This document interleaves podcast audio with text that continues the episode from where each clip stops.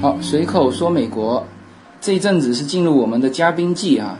其实这一期的嘉宾，我上一期就介绍过了，就是我的一个好朋友这个菲奥娜，那她是就是美国的。投资移民业内的一个资深的从业人员，他在这个领域做了很多年了，叫做身处一线。所以呢，今天特地的把他邀请过来，作为我们这一期的嘉宾。来，我们来听一下美国人的普通话怎么样哈？来，请菲奥娜给我们的随口说美国的听友打个招呼。嗨，大家好，我是菲奥娜，很高兴哈，通过浩的邀请，我们通过电波跟广大的朋友一起来聊一聊大家都最关心的什么是 EB 五美国投资移民。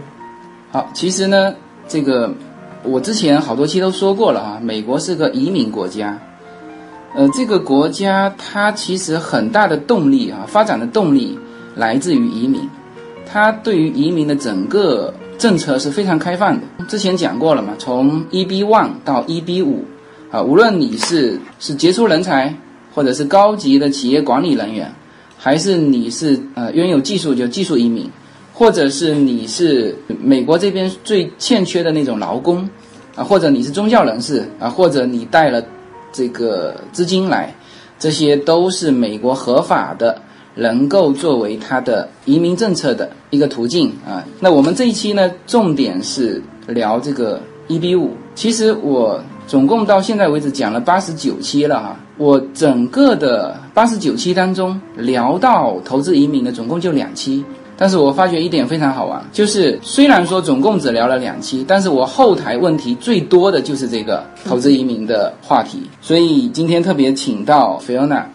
呃，菲欧娜是这样子，就是其实听众朋友问我啊，这个比较多的几个问题啊，其实当然对于你来说是属于比较简单的话题，但是呢，因为我们的国内的听众朋友啊，他其实在这个领域有的介入的深，有的介入的浅，所以说呢，你就。当成科普吧，给大家聊一下。现在就几个问题啊，一个呢，大家对于说直投和这个区域中心这个概念，有的时候还是比较混。那因为这两个都属于投资移民嘛。呃，我个人觉得哈，投资移民这块儿哈，移民方面无小事儿，任何问题其实都是很重要的。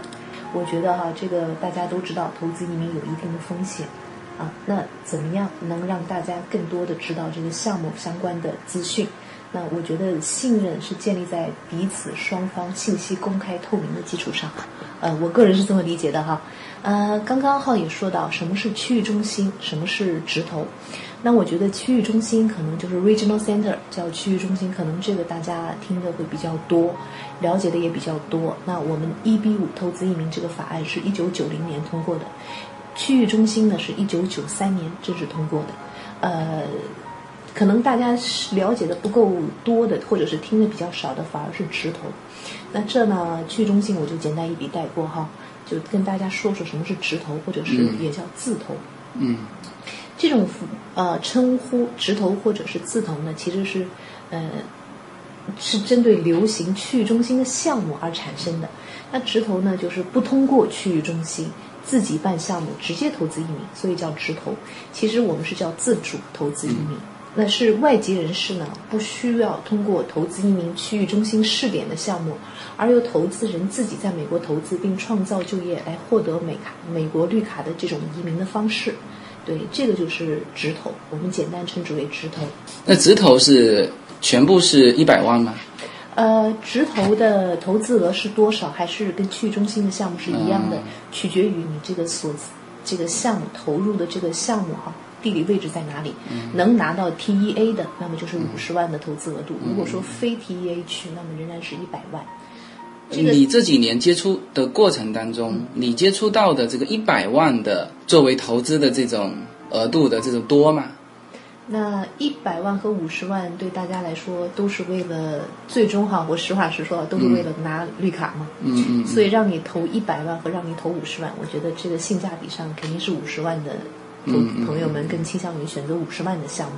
嗯，五十万的比一百万要多得多，一百万的项目几乎在目前的份额市场份额可能占了百分之零点二都不到。那这个区别就是有这个 TEA，TEA 和没有啊 TEA。TEA 呢，就是我们也经常听到哈，TEA 不是那个 T 哈，不是茶，嗯，TEA 是简称，全称是 Target Employment Area 目标就业区，嗯嗯，呃，是高失业地区或者是经济欠发达地区，是这种两种方式来。那定这个就是我有一些项目哈，嗯我我帮这个听友考察了一些项目，有些项目是在我们华人区非常繁华的，比如说洼里大道上，啊，对，很多人都会觉得，哎，这个地方会是这种什么经济落后的地方吗？呃，像一般来说，这种特别华人聚集或者是经济繁华的地段，可能它就不是用到这个经济落后来做，嗯可能就是会用到这个我刚刚说是两点，一个是经济欠发达地区，另外一个就是高失业地区，嗯可能周边的失业率没有达呃超过美国就是标准的百分一点五倍，所以会用到这个失业率失业率来做。TEA 这个区域的认定哈，不是以城市来划分，是以得非常非常具体到每一个街道，根据这个、这个地点项目的 location 的实际地点，可能周围几个 mile、几个 corner 或者是几个那个 lots 来测算。所以不能统一而论，说是 valley 这个这条 valley 上是五十万，那我旁边的项目一定也就是五十万，不是这样子的，一定要拿到美国经济发展管理局的这个 TEA 的信 approval 的 letter 才能确定是 TEA 还是非 TEA 的区。所以呢，也提醒呃听友朋友们哈，决定一个项目的五十万还是一百万，呃，你无论是跟项目方也好，无论是跟国内中介也好，你都去跟他们要一个这个 TEA 的信，嗯，详细看一看，因为 TEA 信上面会很详细的注明这是哪个区域中心，嗯嗯，这个哪一个项目和这个项目地址。都会有非常详细的写的会很清楚，嗯建议大家跟这个项目方去要一下这些政府的批复的文件，这是很关键的点。我其实有就有遇到过有一个听友，嗯，他呢他是投的直投，而且是一百万的那种直投，哦，但是现在出现问题，什么呢？这他这个也是几个东西，就是不幸都夹杂在一起。他的小孩是在美国这边呃工作，他之前有这个工作签嘛，但是工作签大家知道它是有时效的，就是好像是毕业刚毕业出来之后的那个。呃，那种叫 H1B，H1B 对它有时效的嘛。那么他本来想做这个直投的这个投资移民，就想等那个时间就正好能够覆盖到他 H1B 结束的时候，但是现在他就卡在那里了，就遇到一些问题，然后他现在就非常着急，就是这边呢也不知道问题出现在哪里。你知道这个，如果说他进入这个流程了，嗯嗯，反正显示的都是那种 pending 状态嘛，对，pending 中是，那你也查不到他到底有什么问题，那只能叫律师去催了，对，是吧？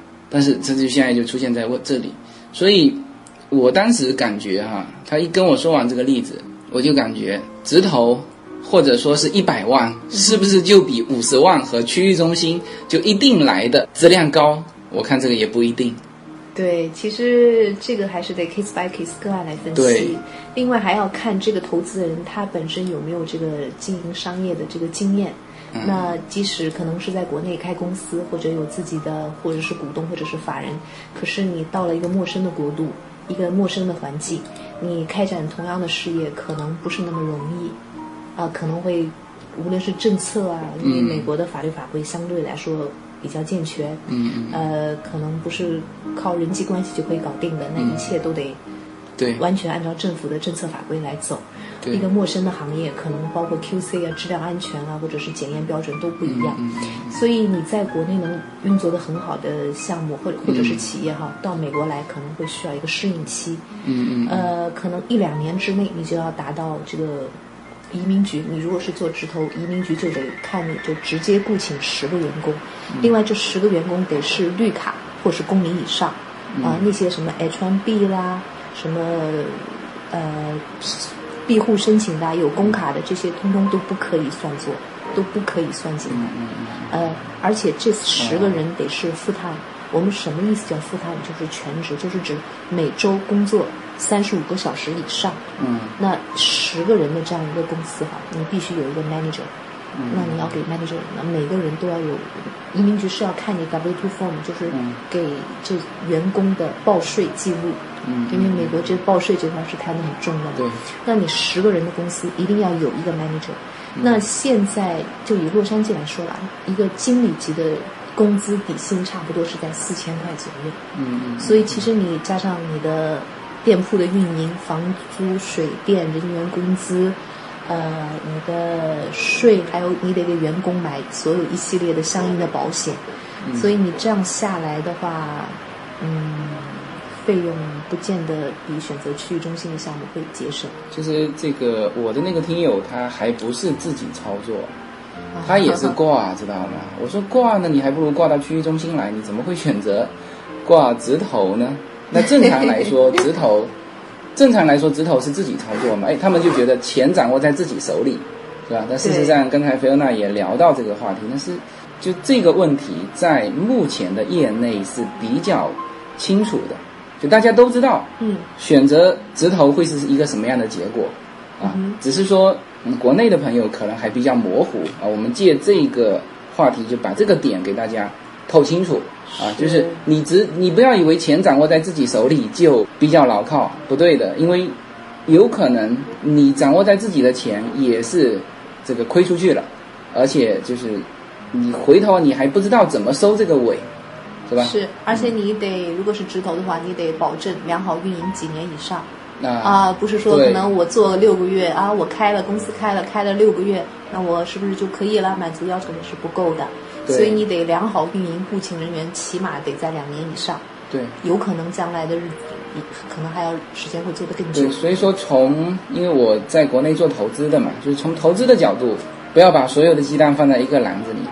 因为你如果选择直投，实际上是把两个鸡蛋，也就是说你的绿卡和你的事业在美国拓展的事业放在了这一个项目的这一个篮子里面。一旦出现问题，到时候会 对，就会造成比较。尴尬的一个局面，啊，我到底是为了维持这个绿卡而继续亏损的去经营这个公司啊，还是说我索性关掉这个公司，但是我的绿卡也没了，是吧？有这个问题。对，其实很多哈，你当你可能返回来看啊，如果说自己做直投和选择区域中心的项目，其实你返回来看，可能你的费用啊，从战略经济的角度，你并不会比与区域中心合作更节省。另外，你还要花费大量的时间，因为这是你的公司，你得自己参与经营管理，大量的时间和精力。嗯，你的那些房租、水电、人员工资、保险，那是实际花费，是收不回来的。除非你真的能保证你这个公司在短时间之内能运营良好，或者是拿到收益，那么你从站在你的收支平衡上来讲，你可能才能达到一个平衡的状态。但是我们现在看下来，其实不是非常容易。所以呢，也有很多人也问我哈，我也经常能碰到这样的问题。其实我自己是建议哈，如果能拿得出五十万来美国，自己投资移民办投资项目来办移民的朋友哈，其实我们是建议他把投资和移民分开来做。嗯。就像您说的，刚才浩说的，不要把鸡蛋放在同一个篮子里。那你拿出五十万投一个比较风险比较低的，跟区域中心合作，让他们来为你们申请绿卡。那自己可能还有其他的资金，你在美国另外开个公司，那是自己真正在 run 自己的 business。嗯嗯。那这个呢，开这样的公司呢，第一个，呃，不需要受到美国移民移民法的十个美国工人的雇请要求。嗯。能光做到这一点，其实就非常不容易哈。那你这样的投资收益和美国绿卡其实都是降低了风险。另外呢，就是不是所有的投资人在国内都是做生意的，可能不是不一定每个人都有这个商业。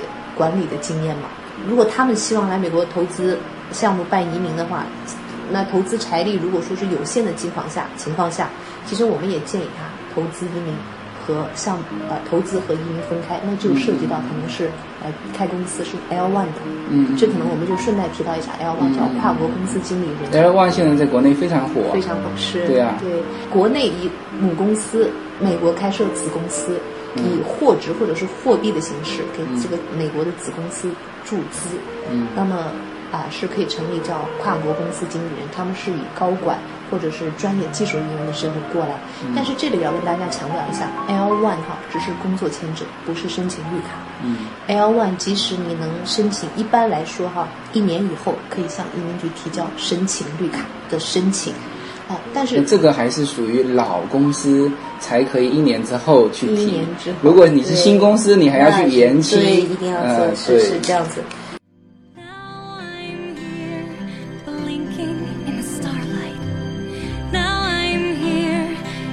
suddenly I see. Standing here, it's all so clear. I'm where I'm meant to be. And at last I see the light, and it's like the 另外 fall. ，L one 的话，其实它在美国 停留拘留是给你一定时间，不是说让你永一直这么做下去。那么可能是注资出资方或者是企业高管的那部分人是走到 L one A，那么最长加上延期，最长是可以给你待到七年。那么作为技术就是特定的技术人员这一块哈是 L one B，L one B 只可以停留在五年，在这个期间呢，那你要达到移民局的呃从业要求。嗯啊，要达到美国移民局的，就是你真的是这个生意要运营良好，达到这个给你的生意，我们可能多少万我不好说，但是一定要不能亏，一定不能负债，一定要是盈利状态。可能现在来看，可能要有个一两百万会比较保险，比较能通过申请。另外就是你得自己开着你的公司，得实实在在运营这个公司。像以前有些朋友做的那些挂人头啊这种方式，其实我们现在是真的不建议大家考虑，因为美国移民局哈可能会比较慢，但它一点都不傻。嗯从二零一五年开始，L one 的方式，中国大陆提交申请的投资人查的是非常非常严，呃，查验率是往年的五倍以上。我们身边就有不少朋友被移民局官员直接打电话去到 office 直接直接查。查什么？查的会非常详细。你把你的电脑打开，我要看你给客户的 email 来往，嗯你的这个所有的你的，你说你有正常生意运作吗？那你会有一些什么收入啊？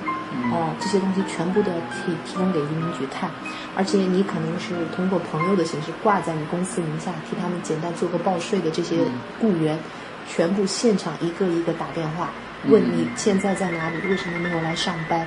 嗯。就是查验力度是空前的大，可能在国内的朋友可能还没有这么想明啊、或者说切身的感受到，因为我们身边就切身的感受到，其实查验力度是非常大的，所以想通过 L one 来取得绿卡，但是又不想真正实际运作自己公司的，我们建议是不要打这个擦边球，这个对你将来都是会有影响的。另外就是还说到一点哈，L one，那你作为申请人 L one 是可以在美国停留，那你的配偶和二十一岁以下的子女是可以作为 L two 的身份，同时在美国合法待着的。嗯那么 L two 的话，在美国可不可以工作呢？呃，原则上来讲是可以申请工作的授权，嗯嗯这个要另外另外提交申请哈。哦，二十一岁以下的子女是不可以工作，是不可以工作的。他就是说上学是可以的。上学是可以的，对，是的，因为我觉得美国移民局是非常人性化的，就是你这种各种方式哈，因为美国是移民制的国家，每个人的情况不一样，有各种的签证类别，所以你可以在这边合法待着，但是打工是不允许的。另外，可能做 L one 的话，可能提交了一些手续哈，paperwork 就是我们所说的 paperwork 是非常多，可能每个季度都需要提交，因为移民局要看你大量的这些生意运营啊，你的报税呀、大量的文件是需要做的。其实 Air One 这一块现在在国内啊非常火，也也基于什么？也基于这个一比五的排期太长，是吧？那正常如果一比五的排期短，我相信啊，应该 Air One 不会这么热，这么热，是不是？对？对。那么嗯那现在就很多种说法了，就是说到底这个排期有多长？那其实我们是知道的嘛，就是因为现在倒推回去，嗯大概是两年、三个月、四个月，这样说吧哈，一比五的排期就是 I 五二六面临一个排期，嗯呃，这个排期呢其实是排什么？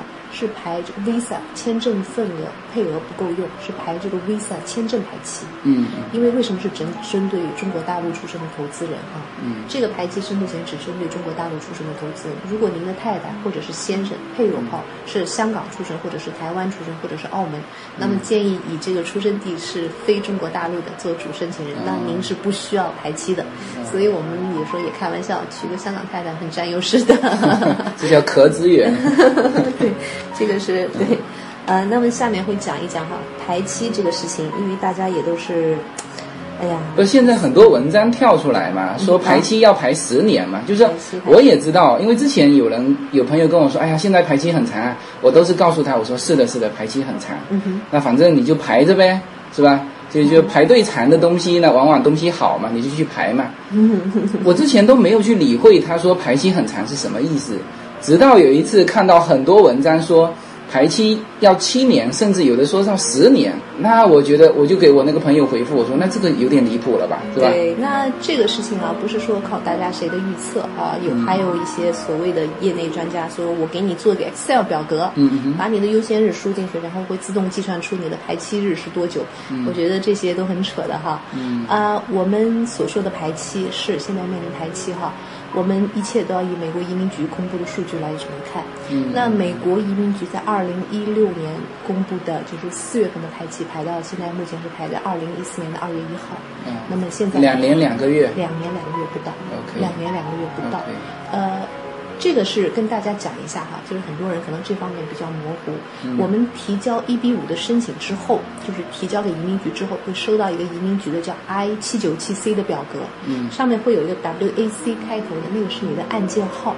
你登录美国移民局的案件查询专那个官网是能查询得到自己的案件到什么程度，另外还会有个优先日。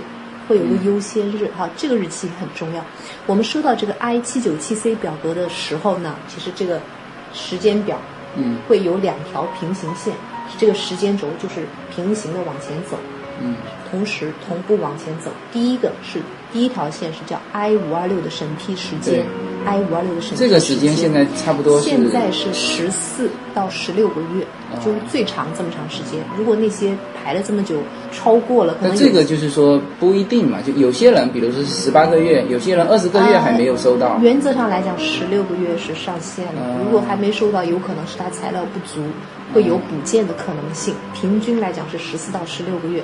我有些客人就会比较快。他这个正常补件，比如说呃补件哈，正常递进去五个月，他就叫你补件了，不会说递进去十八个月之后啊再叫你补件，有这种情况吗？case by case，我不好说，啊完全没有，因为美国移民局现在官员比较人手比较紧张哈，啊人手比较紧张，不能说完全没有，所以我们就说这个补件这个事情耽搁的是大家的时间，所以前期准备工作一定要对对一定要做好啊，这个是后话，我们以后慢慢可以说到。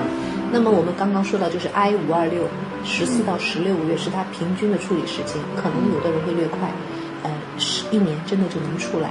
另外第二条线同时往前走就是你的排期日排期对，呃，什么样的人能够拿到就是 I 五二六，就是拿到他所谓的临时绿卡，就是说五二六通过通过了，and A N D and，同时它的优先排期日在二零一四年哦二月一号之前。嗯。这两条平行线，这两个条件要同时满足。嗯。所以有的人说，有些项目说什么我三个月、六个月就能拿绿卡，那些我嗯个人不太认为可是信。我已经抨击过了我，嗯个人这种这不太认为可 种宣传。信，嗯，这种是不太可信的。对。对，呃，所以一切我们现在来看哈，我们是二零一五年的四月份正式正式开始排期，是二零一五年的五月一号进入排期。那么当时出的当时的这个优先日排的就是二零一三年的五月份。嗯所以当时就是说两年拿临时绿卡。那我们前进到现在差不多有十个月了嘛，排期到现在也进排了十个月往前走了。嗯所以现在看来仍然是两年零一个月，所以并没有发生一个太大的变化。嗯呃，有些什么网站说什么排一百个月的这个东西，我觉得哈，大家看看就好。呃，我个人是怎么建议哈，排期是一定存在的，没有办法，将来可能会排的比现在还要久。这个我得实话实说，因为越来越多的人想通过投资移民的方式，通过一比五的方式进入到美国，因为它是直接申请的是绿卡，这是最直接、最便捷，也是门槛最低的方式。嗯另外，它的投资额现在仍然只要五十万，对广大的呃中产阶级家庭来说，呃，不是不可能、不能想象的事儿哈。是不是这一次九月三十号有可能会改变这个门槛？非常有可能，嗯这是非常有可能。另外，这也是可能是解决排期的一一大方式哈。我们业内都分析，有第一种方式就是抬高门槛，可能五十万的那你想，我们从九三年定下来拿到 TEA 的就是五十万，到现在这么多年，你想通缩通货膨胀都已经到了多少了？嗯我们九三年的牛奶才多少钱？现在的牛奶多少钱？美国也是有通缩的嘛，但是这个五十万的投资额度从来没有变过，所以涨到八十万，我们看是势在必行。这是第一种方式。那提高门槛，啊、有一部分经济上不是那么那个准备充分的朋友，可能就会选择放弃，以其他的方式来走。嗯那么就减少投资投资人的名额。第二个呢，有可能是我们就是业内的呼声哈，有可能就是会 I 五二六的申请费，现在是一千五百一千五百块美金，嗯有可能会提高到一万。那么这个钱是直接交给移民局的嘛？嗯移民局就是它有它的花销嘛。那提高到一万以后，那它它会增加人手。增加人手，多请这个官员来审理案件，那么这个也会大大的往前进。嗯另外，第三种呼声也是业内律师也好，从业人员也好，就是呼声最高的一种方式哈。就包括我们写议案给国会写议案，也都一直在写，就是从每年一万张签证配额，从一万张受贿绿卡，嗯一万张提高到一万件 case。那一个 case 是由主申请人和附属申请人组成，还有子女。对呀、附属申请人是以子女的方式来进来嘛，所以呃，主申请人永远就只有一个，所以我们会说会放宽到一万个 case，那一个家庭平均三个人来进，那么就是三万张绿卡，嗯。那这个就是大大台阶会大大的前进。当然这一切哈，要以国会和移民局最终商量后会最终出一个法规，所以呃，将来会怎么样，就是还是 X 嘛。嗯，我们投资人如果说对移民这方面有刚需的，那仍然是建议他还是先排进来。啊、对呀、你想啊，先上车，先嗯买票，是的，先上车，那你先排队嘛。在你后面进来的人肯定是排在你后面的，所以这几个变化，将来一定会有解的，不可能啊、呃因为美国相对来说法制健全哈，不可能让这样的情况说是无解。如果说这样的有些说什么十年才能通过临时立法，那这样就有有违就违背当初一比五立法的初衷了。嗯所以一定会有解。呃，但是因为还有一个就是二零一六年是美国的大选年嘛，嗯，所以我们也不知道是共和党还是民主党，那谁也不知道是不是那个 Donald Trump 真的是他上来。所以这一切呢，还要看下一任总统呢对移民的政策是宽松还是偏紧缩。这个其实现在川普在这一块上的言论 和政策是什么样的呢？呃，不太利好，不太利好。不太利好。所以我们建议哈，投资人如果有这方面的需求，所以我们也说，就是到二零一六年的九月三十号之前，九月三十号是截止点，嗯。之前到现在为止这段时候是强岸时期，真的是黄金时期，因为你还要加上你的资资料的准备，嗯你资金来源报告的一些分析准备，所有的东西做，这都需要时间。加上中国朋友现在中国面临的外汇管制，每人每年只有五万的外汇额度，你可能钱要出来还需要一定的时间，所以现在做的话，呃，应该做决定了，对，应该做决定。我有几个朋友啊，他他其实他有时间是七月份过来，他正常应该是这样子嘛，就是说七月份过来，暑假的时候是吧？暑假的时候 这个看个项目，然后再玩一下，嗯，然后确定一下，回去再去准备钱，然后再走这个流程。嗯，那我是跟他讲，我说我估计你这个时间够呛，因为，你七月份过来，你不可能说我看完项目我就回去嘛，是不是？正常你好不容易来了一次，那还要旅行一下。好，回去八月份了。现在这个外汇管制好像钱从国内打出来，差不多要一个月时间吧，会差不多。呃，如果说是做投资移民的五十万嘛，五十万可能加上其他的一些其他的所有的费用，大概不超过六十万嘛，五十五万左右的话，呃，如果做这个五万的外汇管制的方式来做的话，那可能是一个月不够，要一个多月。嗯，对，会比较安全哈，不会被面临冻结的这种风险，可能要放到一个多月的时间。呃，这是我们的经验之谈哈。呃，另外就是说七月份再来的话，我觉得可能来不及。一个是你可能资金来源这块面来不及哈，嗯。呃，第二个就是可是你看好的那些项目，因为现在大家都在抢，名额也是在不断的减少中，对。所以你看好的一些项目，如果现在不做，呃，有可能等你决定做的时候，呃，可能项目方没有名额了。所以我们也讲哈，投资移民这个事情哈，呃，不能光看说是我自己决定什么时候做，那有的时候也要看大环境，有的时候也要看这个投资移民的大环境。其实我个人有的时候跟朋友之间开玩笑，我就说，移民像什么？移民就像结婚，那你想来，我得接收你才行，对，是不是？无论是项目个时间方窗口了。对这，个无论是项目方还是美国这个移民局，他得接收你。那项目方来讲，他没有名额了，他就没有办法接收你。对，在这么短的时间内，你让他开一个新的项目，可能他也来不及，因为一个项目从申请 TEA 到创造经济分析报告，加上土地方方面面的东西，可能没有个一年半，可能出不来的。没有什么能够阻挡你对自由的向往。人生是一趟旅途，精彩的是沿途的风景。大家好，我是无限自由，非常高兴能够通过《随口说美国》这个节目来认识大家。我每周都会在洛杉矶为大家录制一期《随口说美国》。现在大家除了可以听到我的音频节目之外呢，还可以登录我的微信公众号。我公众号的名称是 L 一二零一零零一一五无限空间。这是一个新移民家庭分享美国生活的点点滴滴的一个个人空间。同时，为了更好的与大家互动，我还开通了与随口说美国同名的新浪微博。移动互联网的神奇之处呢，就是可以把同类的人拉得很近，天涯若比邻，世界地球村。让我们享受这个自由连接的世界吧。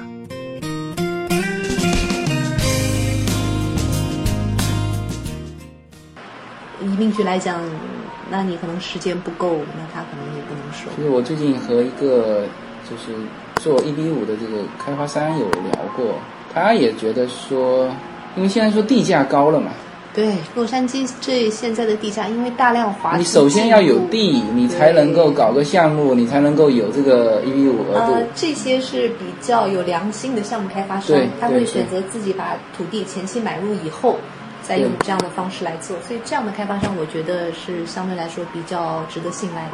对，因为我跟他朋友嘛，当然就就直接实话实说嘛，就是说，他说现在那些地啊，我已经买不下手了，是吧？那么，那我其实还有这个，反正我现在在这个业内也很熟嘛。他们有几个朋友现在开始买地，哦准备做这个一比五的。嗯哼，前几天找我嘛，就就就聊这个事情。那我说，那你现在这个地，呃，买了多少？买了多少钱？他告诉我一个价格。我说，那你觉得你这个价格嗯哼，来说，你觉得高了吗？还是什么？他说，就目前来说，嗯还行，不高，嗯知道吗？他只能这么说。我说，我告诉你哈，我现在能够向朋友推荐的一些项目，嗯他的地都是到现在涨了三倍到四倍的。呃，那差不多都是在三四年前囤的。对呀、就是比如说是一二年，对，是吧在洛杉矶地价刚刚开始回升的时候。对，呃，现在的地价的话，真的是涨得挺多的。另外就是你现在买的地哈，你现在拿来做投资移民，不一定赶得上九三年，因为美国土地这啊，个那肯定赶不上。因为从生地到熟地会有一个过程。对对因为你要看这个土地本身的 zoning 是做什么的。对，对我个人觉得比较比较来比较赶，嗯，可能会来不及。嗯，是，对，土地现在是大量华资现在进入，嗯，我我在洛杉矶哈，我们就说洛杉矶吧。现在我们看到很多的城市就是在不断的做改造哈，呃，很多很大一部分也都是华资的进入。然后就是现在我身边的一些朋友啊，嗯就是属于比较有远见的一些朋友了。嗯就他现在问我说：“哎，我这个做美国的投资移民，嗯我能不能直接到美国来找这个开发商？呃，直接来找美国的项目方？也其实说说准确点，就是找到美国的区域中心，是吗？还是说直接找到项目？呃，对对，这里面讲一下区域中心和项目之间的关系。啊、o k 区域中心呢是经过拿区域中心是要申请牌照的，是要经过美国移民局正式审核认定，然后给你这个颁发这个牌照，那你这个区域中心的成立，啊，才是可以拿来申请给投资人申请做绿卡申请。绿卡的。那么一个区域中心，我们叫它 AA 区域中心好了、a a 区域中心它可能能推出三个项目或者哦三个项目，这三个项目可能叫 A one、A two、A three，、这三个项目呢，每一个项目呢都会对应产生一个公司。为什么会对应产生一个新的公司呢？因为美国移民局是要求哈区域中心的项目得直接或者间接产生十个就业，每个投资人产生十个就业，嗯嗯才会被认可。那么这个得是新建公司、新建企业才行。区域中心下面会做开发项目，项目呢会呃建立一个新的公司，是以项目方或者是区域中心的模区域中心作为 GP，啊，跟每个投资人作为 LP 共同组建一个新的公司，那么运营这个项目产生的就业，每个投资人要达到十个以上，才能保证他的正式绿卡的拿到手。嗯嗯所以我不知道这三者的关系，大家有没有能听明白哈？嗯。区域中心是就是我们所说的，你想开一个公司，国内你要工商局给你发个工商执照、营业执照，你要有这个营业执照，你才能去卖你的产品。嗯。可能产品 A、A one、A two、A three、A one、A two、A three 会相应产生一个新的企业，嗯嗯。新的企业产生的就业才会被移民局计入到啊，才会被移民局认可，是这样的模式在做。嗯当然是可以直接来美国找这个项目开发商，跟项目开发商直接面对面。其实我们也觉得这会是将来做移民的一个趋势了。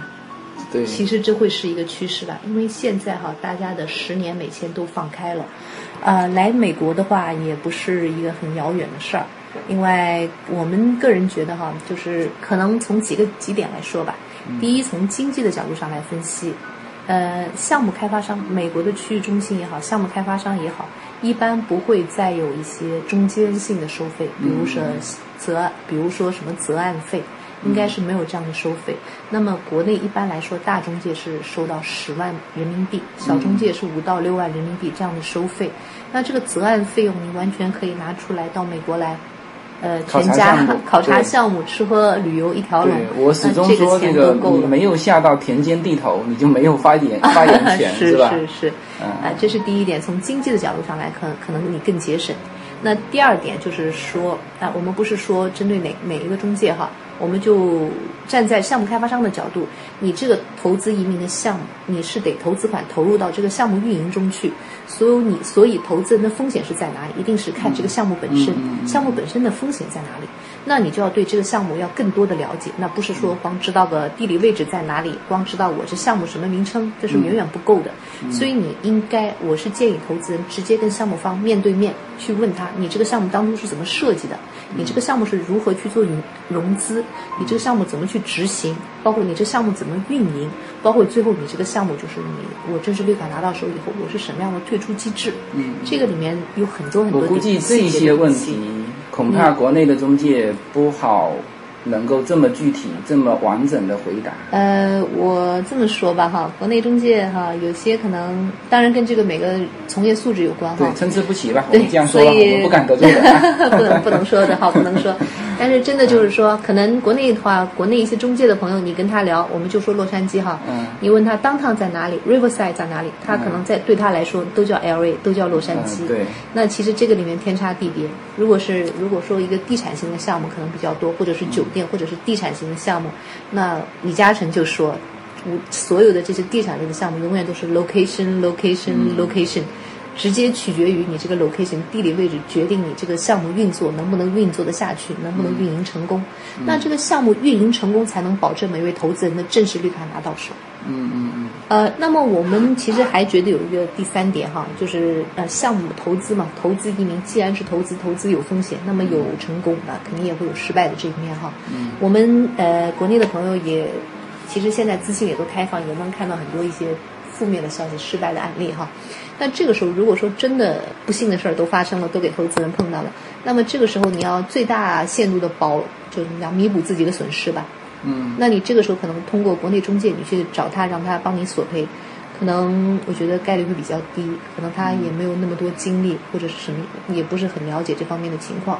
而且你签约的公司你是怎么签？你是签美国的项目方，直接跟他发生关系。嗯，所以就站在退出机制这一块儿哈，就是如果真的项目发生问题，那我们也觉得你可能是要跟项目方直接来面对面，跟他来交涉，争取自己的最大利益。也才能最大力限度的保留保存自己的实力嘛，对不对？最大限度的满足所以其自己的。实大家有问到这个投资移民能不能 DIY 哈，其实我讲可以，但是呢，你这个线头要找对。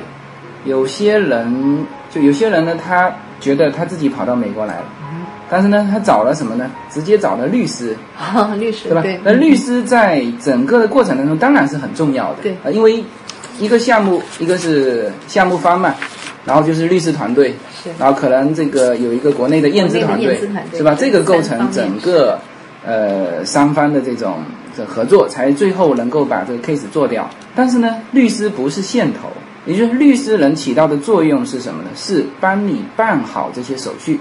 也就是说，在项目方项目没有问题的情况下，你不要因为律师你的什么合法资金搞不清楚，结果五二六要补件要被退，就律师起到这个作用。但是就项目本身来说，那那这个律师无法把握嘛，出了事情律师也无法替你承担这个责任。所以我始终觉得说线头是在于项目，应该是这样的。对啊，那我们说投资移民哈，我始终是跟朋友们强调，先投资后移民。那么你这个投资风险是看哪里？是看你投入到这个项目，项目的运营运营良好与否，直接关系到你的投资成功与否。你的投资成功与否，直接取决于你的正式绿卡能不能拿得到，你的移民之路能不能顺畅的移民。呃，律师的作用当然是不可忽视的哈，他能帮你。呃，一些很多资料的收集，呃，文件的递件，这都是要律师在帮我们做的。当然，我还是觉得哈，就是你要看到，就是您刚刚刚浩说的源头，你的这个风险从哪里来？是项目，你的风险是投入的这个投资的项目，所以一定要还是跟这个项目的源头、项目方直接现在国内的中介还宣传了一一一种，就是说叫做项目律师和 项目律师。和移民律师最好分开，他还告诉我最好分开。我这就觉得这个怎么能扯到一起来呢？呃，我不是很懂啊，项目律师是指什么呢？移民项目律师好理解哈，就是这个在项目我的理解当中，就是一个律师嘛，所有的事情都是美国的这个律师来做的嘛，对那是不是？哪里还有国内 又冒出一个律师，他帮你做什么？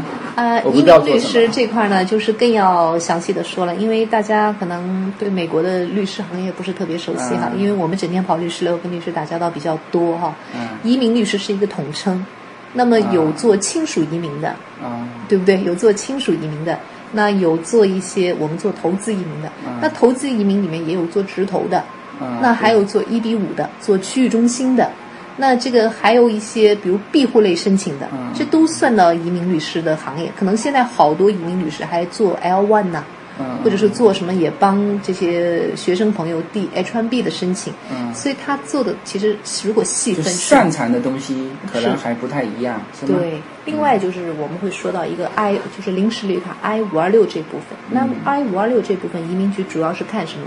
主要是看投资人的资金来源合法化。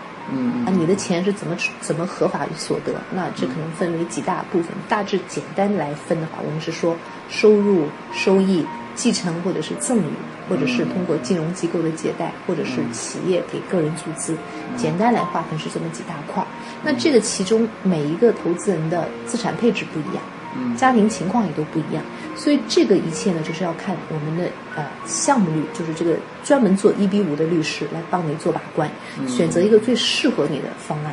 那你如果说这个律师 A 律师他是专做亲属移民的，他可能对资金来源，就是我们说的 Southern Fund 的这块儿可能不是那么熟悉，那对移民局要求的一些 deadline 的点就不是那么完全能抓得住。所以项目律师呢，我是觉得有一个经验丰富的项目律师，应该是能够胜任或者说是满足啊、投资人的这部分要求，G 二八和五二六的递件的要求就能够满足了。嗯，这很大一部分呢，就是说取决于这个律师的经验，他是不是专门做投资移民的，是不是专门看资金来源报告的，这部分都是看经验的。呃，不是说你找一个外行的。找一个做 L one 的律师来，你让他看资金来源报告，他可能也会看，但是可能没有那么经验丰富，不太能那么把握得住移民局的要求。那可能你的五二六的申请会面临将来会面临一些补件的风险啊，从哪里来？其实就是从这儿来。所以按这样说，其实我觉得就因为其实现在国内呀、整个经济啊，嗯。呃，整体经济不太好，但是呢，移动互联网这一块非常热。其实他们有一个很好的观念是叫砍掉中间环节，啊，就是从这个时代来说，呃，移动互联网的这个这个大时代来说，呃，可能是不是今后呃所谓的这种直接的对接啊，也是一个大势所趋。一定是。我看你是明天回呃明天去北京嘛，是吧对我？你明天就是直接去对接的，对对对对。呃，也是哈，因为在这边从从业久了，有一些客人、客户哈，嗯之前的成功拿到绿卡的客户，其实是我们最好的媒介嘛。嗯嗯呃，他们的朋友，因为可能中国现在经济在转型，那人民币在贬值，所以加上美国一比五的九三零法案即将到期，可能呃现在大家都觉得现在是迫在眉睫的一个点。所以我这次回去也是直接面对面跟国内的意向性投资客直接面对面，带着我们带着项目，带着美国的一比五的法律法规去告诉大家怎么做。你看，我们就是很直接的一个例子，我们就是项目方，对，就我们直接就直接走到到这个国内市国内场去了，投投资人中间去嗯。告诉他们，呃，你所有的顾虑是什么，你的担忧是什么，我们项目是怎么设计的。包括你这个担忧的，就是我这个资金来源啊，可能美国你们身在美国怎么帮我做？其实这点投资人都不用担心。我个人就一直也跟朋友们讲哈，移民这个事儿不是一个人能帮你做成功的，一定是有几个团队结合起来做。那我们觉得至少有三方面在合通力合作，才能把这个移民这个事儿做得很漂亮。那第一个肯定是需要有一个好的项目，那这是项目方要做总把关。那第二个肯定是美国律师。嗯，美国的律师要帮你完成递减，要看你的资金来源审查，这所有的一切一定要是经验丰富的，嗯，专做一比五的律师，这个很重要。另外，国内呢一定要有一个强大的验资团队，嗯而且对国内的一些银行啊、啊、这些公证呐、翻译啊，都是要非常精通的一个国内强大的验资团队来做。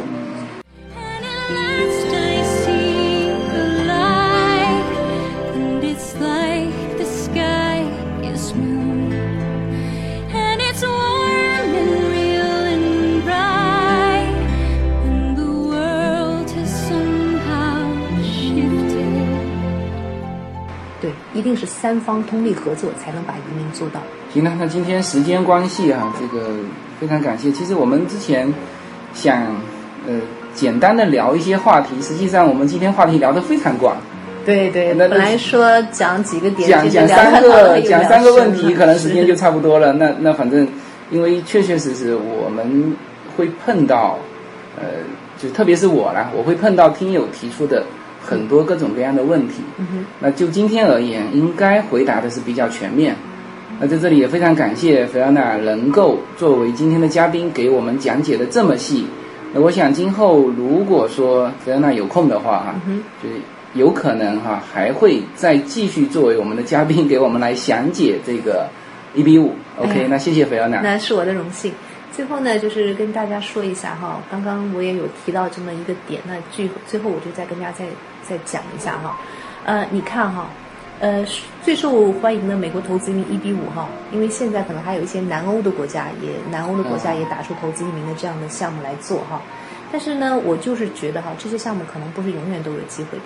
你看我们前几年的新加坡，嗯啊、加拿大和去年的一五年一月十一十四号的香港，都是在最热的时候被一刀切，嗯直接就被砍断了，就是不再收了。所以我们就是有的时候会跟朋友分享一个理念，就是不要刻舟求剑，嗯不要刻舟求剑，就是说，啊、不能根据自己的意愿来决定我什么时候移民。那这个时候还是要看大趋势，看你整个大趋势是怎么样的。呃，你如果如果投资人除了具备投资能力，其他条件，比如你的语言、年龄、适应能力、学历这些都不特别占优的情况下，我觉得未雨绸缪很重要。这这些，我相信国内的朋友他们也会有这个自己紧迫感。的考量为什么对？他跟他自身没关系，他小孩一天一天在长大，哦是是是 很多都是因为小孩呃。其实想想哈，那孩子，因为我们也看到越来越多的孩子来美国留学。对，那留学的话，你是付的 international student 的学费，国际生的学费。是呃，学费这块我们就不谈哈。那可能来这边先上高中，上完四年高中、四年大学，那再上两年 master，就在美国待了十年。在美国待了十年的孩子，一般都不愿意再回国了，一般都会想把自己的呃工作或者是人生在美国展开。那么就提醒广大的父母想一想，留学只是做一个人，移民是全家。嗯，从经济的角度来看一看，而且现在大家也都知道 H1B 哈，H1B 今年一六财年的申请已经截止了，仅开放了五天，五个工作日。嗯，好像那个超签的比例特别低，是吧？去年一五财年是百分之二十九，那么今年按照这个地建接收的案件，可能只能抽到百分之二十五，就是说以后四分之一，四分之一。就你找到工作也只有四分之一你找到雇主愿意帮你提交这个 H1B 工作签证的申请，你还要参加抽签，抽中率只有百分之。他这个今年抽签，然后明年继续抽签，有没有明年是一定抽的，没有没有没有没有，呃抽不到的就得回去了，每一次机会都是公平的，没有说我第二年再抽你啊，不可以，不可以，给我两个号码。其实是这样哈，Master 呢，就是硕士以上是可以参加两次抽签，因为每年是六万五、八万五千张工作签证是给这些学生的，那么两万张是给硕士以上的孩子。那硕士以上的孩子是先抽，嗯，就是先抽，抽了没抽中的可以滚到下一轮，去跟那些大学毕业的孩子、本科毕业的孩子一起再竞争这个剩下来的六万五千张。哦，对，所以这么来说的话，可能你只是大学毕业的话，中国的留学生并不占优，印度人反而抽中率会比较高，因为他们的 IT 确实做的比较好。所以在你想通过留学的方式让孩子待在美国，你留学你总有面对社会的那一天，总要毕业面临就业的那一天，所以将来这条路也越来越难走。所以我还是建议做有留学的打算的，应该考虑全家做移民，应该把移民的事情提上来其实申请。其实我也我在以前的节目里面啊，也跟大家有分享过我自己的一些人生感悟吧，就是说我们做事情远远是大事要先做，是吧？就是是就是一个筐里面放东西也是先大石头先放，对呀、然后再放小石头，是的。然后再放沙子，然后再加水嘛，一般是这样放的嘛。对，所以我我从我自己的这个人生经历来说，也是这个样子。如果你有一件这个非常大的理想，然后呢，这件理想又需要你花很长的时间，那往往是这种大事哈、一定是门槛很高的，就不是说啊、我只掏钱啊，你还要付上时间，还要付上各种各样的这个这个机遇啊，是因为这里面有时间窗口嘛，还要家庭配合啊。这里面我经常说，移民不是一个人的战斗，是吧？OK，那这一期呢就就到这里啊，再一次感谢菲奥娜。嗯，谢谢大家，谢谢大家花这么长时间来跟我们分享一比五。那希望今后有更多的时间来跟大家探讨一比五移民之路上大家会碰到的更多的问题。谢谢。好，那最后呢，还是那句话，大家多多打赏哈。那这一期的打赏我全部拿来请菲欧娜吃饭。啊谢谢大家，哈哈，等你们的打赏哦，好，谢谢，好好好，拜拜。拜拜。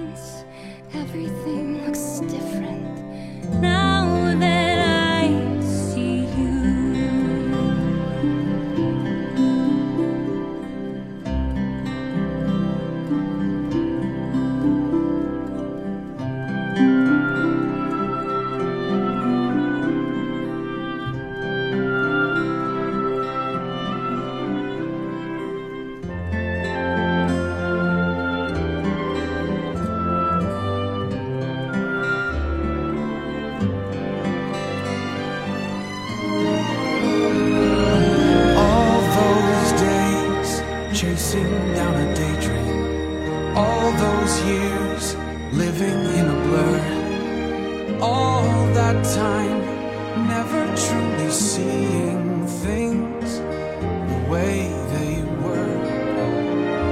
Now she's here, shining in the starlight. Now she's here, suddenly I know. If she's here, it's crystal clear.